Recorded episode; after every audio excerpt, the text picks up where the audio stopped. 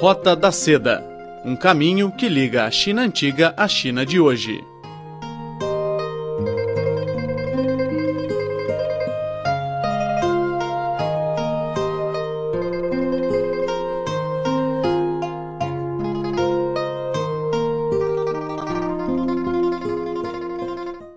Olá, ouvintes! Sejam muito bem-vindos ao Roda da Seda. Sou Silvia Jin. Hoje vamos ouvir uma entrevista com uma moça chinesa que foi estudar para o Brasil há oito anos. Ela fez parte do elenco da comédia brasileira Made in China, que chegou aos cinemas brasileiros em novembro passado.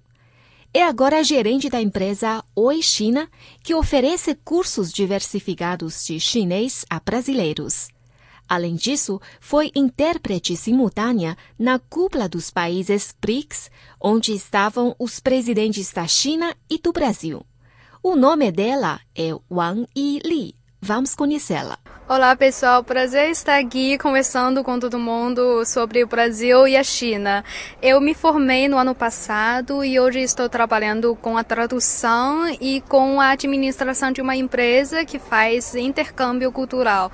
Como é que é a participação nesse filme? Você pode contar mais um pouco para nossos ouvintes?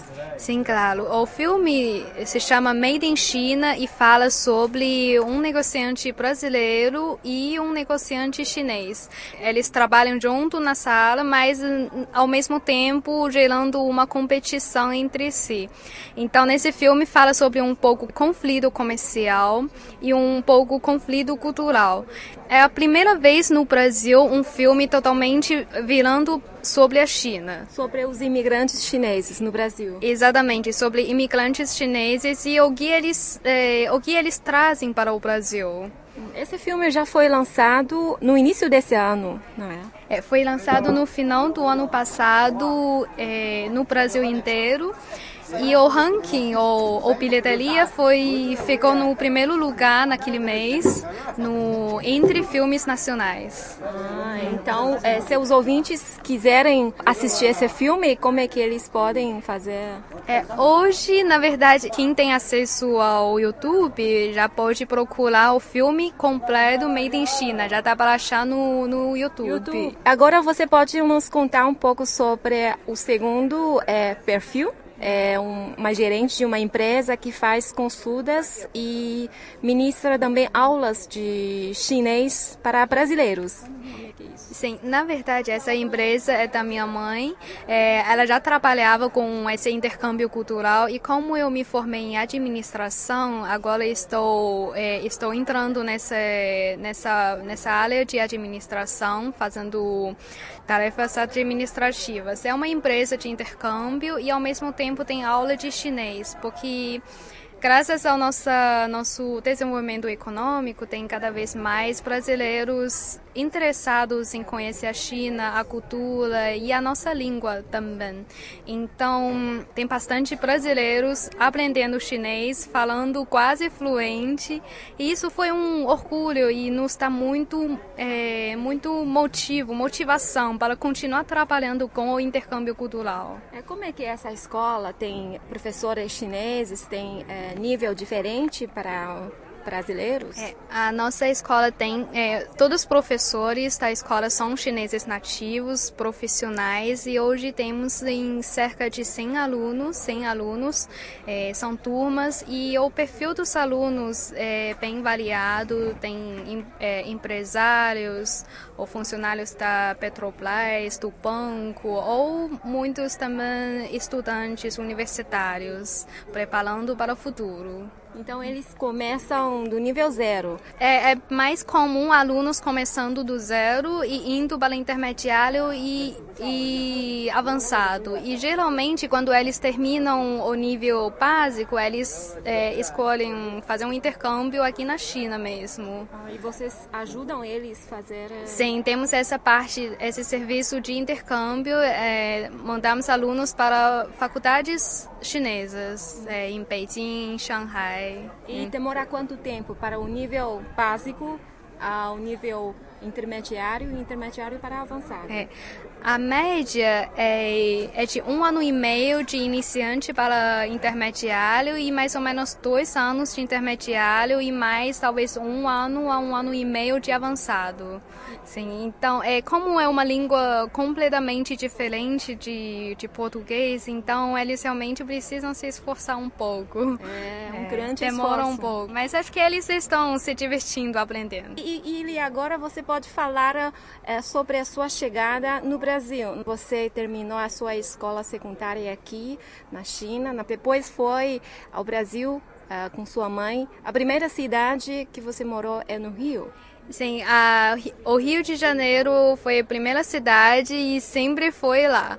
É, então eu cheguei em 2007 sem falar nenhuma palavra em português. Foi, uma, foi um desafio para mim aprender português e se adaptar à, à vida brasileira. Mas toda essa experiência foi super interessante. Posso dizer, promoveu meu desenvolvimento pessoal, talvez, e fez com que eu possa conhecer melhor a própria cultura chinesa e a cultura brasileira.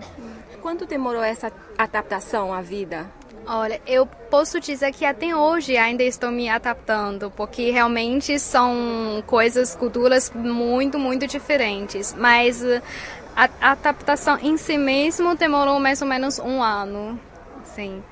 E graças a meus amigos brasileiros que me receberam muito bem, me deram muitos, muitos carinhos, eu, eu consiga me adaptar de forma mais rápida possível. Sim. Agora você mora no Brasil há quase oito anos. Oito anos completo. E quais aspectos que você considera ainda é difícil de se adaptar à sociedade brasileira? É, uma coisa que eu sempre gosto de falar é a questão é o conceito de tempo, é uma questão de, de horário, porque brasileiros costumam se atrasar um pouco em comparação ao hábito chinês. Geralmente, por exemplo, eu me lembro tinha marcado uma festa de aniversário de, de, de mim mesmo meu, meu, minha festa de aniversário. Eu tinha marcado às sete da noite para todo mundo poder chegar talvez com uma hora de atraso. Então chega às oito, oito e meia, tudo bem. Mas eu me lembro naquele dia a última amiga que chegou foi meia-noite. Já e... terminou a festa? É, não, ainda não. A festa demora, mas a última que chegou foi meia-noite. Então, não só quando a gente faz festa, às vezes quando trabalha, marca um encontro assim mais formal, brasileiros também costumam chegar um pouco atrasado. É, então, para mim, que é uma chinesa super pontual, até hoje ainda está difícil. Mesmo morando no Brasil, você continua mantendo essa tradição? É, isso é uma coisa que minha família sempre passa para mim. Minha mãe, meu pai sempre me falam que apesar que você está no, está no Brasil, você não pode esquecer que você é uma chinesa. O que você faz, o seu comportamento não só representa você, representa o seu país. Então, quando você faz alguma coisa errada, eles não vão falar, ah, olha, aquela chinesa faz isso, isso. Eles vão falar, olha, aquela pessoa da China faz isso, isso. Então, eu sempre me importo. Eles também, sim, fez, eles fazem questão de manter a, a uma educação em estilo chinês. Em casa a gente só conversa em chinês, todo o respeito chinês, que é uma coisa também muito importante. Então, apesar que eu estou no Brasil, eu sou uma chinesa bem chinesa. Então... É, acho cultura é uma coisa que a gente tem que a nossa cultura é uma coisa que temos que levar para a nossa vida, independente de onde você estiver. É, eu ouvi uma, uma versão dizendo que uma, um chinês que vive fora da China é mais chinês do que os chineses que, que moram dentro do país. Você concorda? Uh, eu concordo. Por exemplo, em casa, eh, em casa a gente toma muito chá é, não toma muito refrigerante, toma, tomamos muito chá, a, a comida toda é chinesa, o, o nosso comportamento também é muito chinês. Então, eu acho que quando a gente estiver fora do país, fora da China, talvez é, é a saudade que, que que faz com que a gente comporte mais chinês para poder se aproximar mais do nosso país. Que, que, sente mais saudade e fazer. Sim, parece que quando a gente faz coisas mais chinesas é uma forma de poder se aproximar da China. Uhum. Hum. E no Brasil você tem mais amigos brasileiros ou mais contato com a comunidade chinesa? É, eu tenho mais amigos brasileiros é, por uma questão de, de que brasileiros são muito calorosos, me receberam muito bem, mas ao mesmo tempo, porque no Rio de Janeiro não tem muitos chineses. Então eu acabei assim conhecendo muito poucos chineses. Nós sabemos que você também fez é, os trabalhos de tradução para as delegações chinesas de nível altíssimo. Você pode nos contar um pouco essa sua experiência de tradução? É, sim, claro. Ah, eu comecei a fazer tradução é, de acompanhamento. Quando uma delegação chega, eu acompanho eles e, faz, e, e fazia assessor. É, assessoria, desculpa. É, aí depois comecei a fazer tradução consecutiva nas reuniões. Uma pessoa fala e eu traduzo. E aos poucos eu comecei a treinar tradução simultânea, porque eu tenho um, uma aluna, é, é, minha mãe tem uma aluna e o marido dela é, uma, é um tradutor simultâneo de francês, português e inglês. É um é, uma, é um intérprete muito profissional e experiente. E um dia ele me falou que o trabalho dele está precisando de, de alguém que fale chinês e que faça tradução simultânea. E ele, assim, ele começou a me orientar. Hoje eu chamo ele de meu orientador. Ele me, pass, é, me passou muitas dicas e muitas técnicas muito úteis.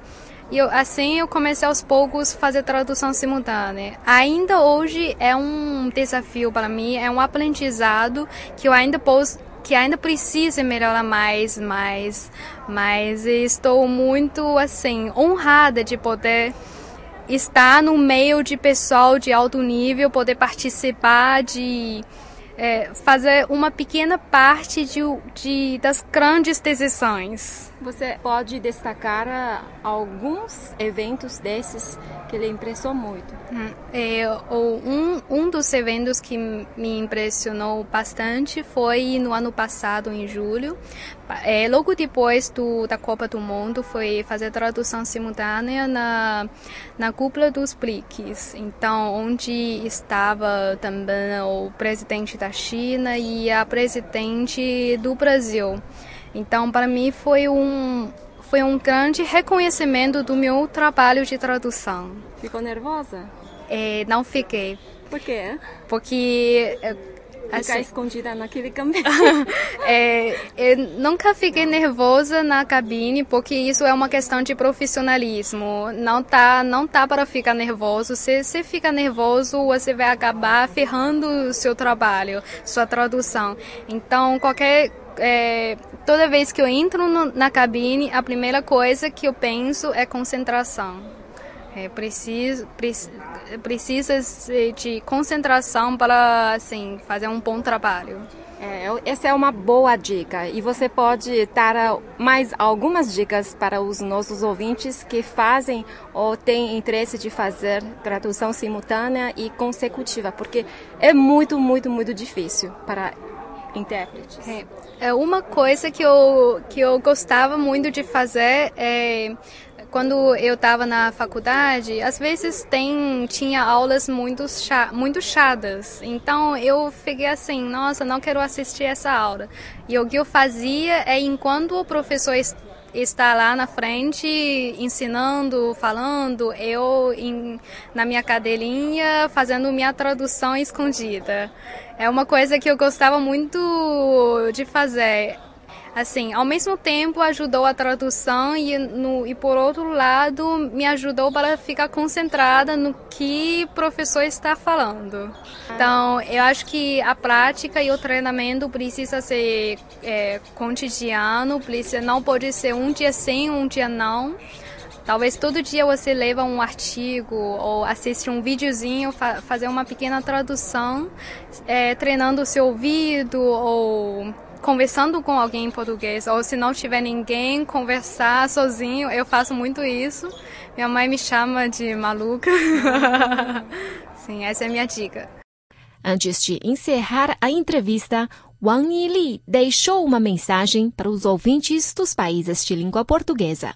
Se você ainda não conhece a China, eu espero que você goste do nosso país, onde eu cresci e tenho muito carinho. E se você já conhece a China, então vai fazendo mais amizades com chineses e treinando melhor seu chinês e um dia vamos conversar em chinês. Ótimo, muito obrigada. Obrigada a você.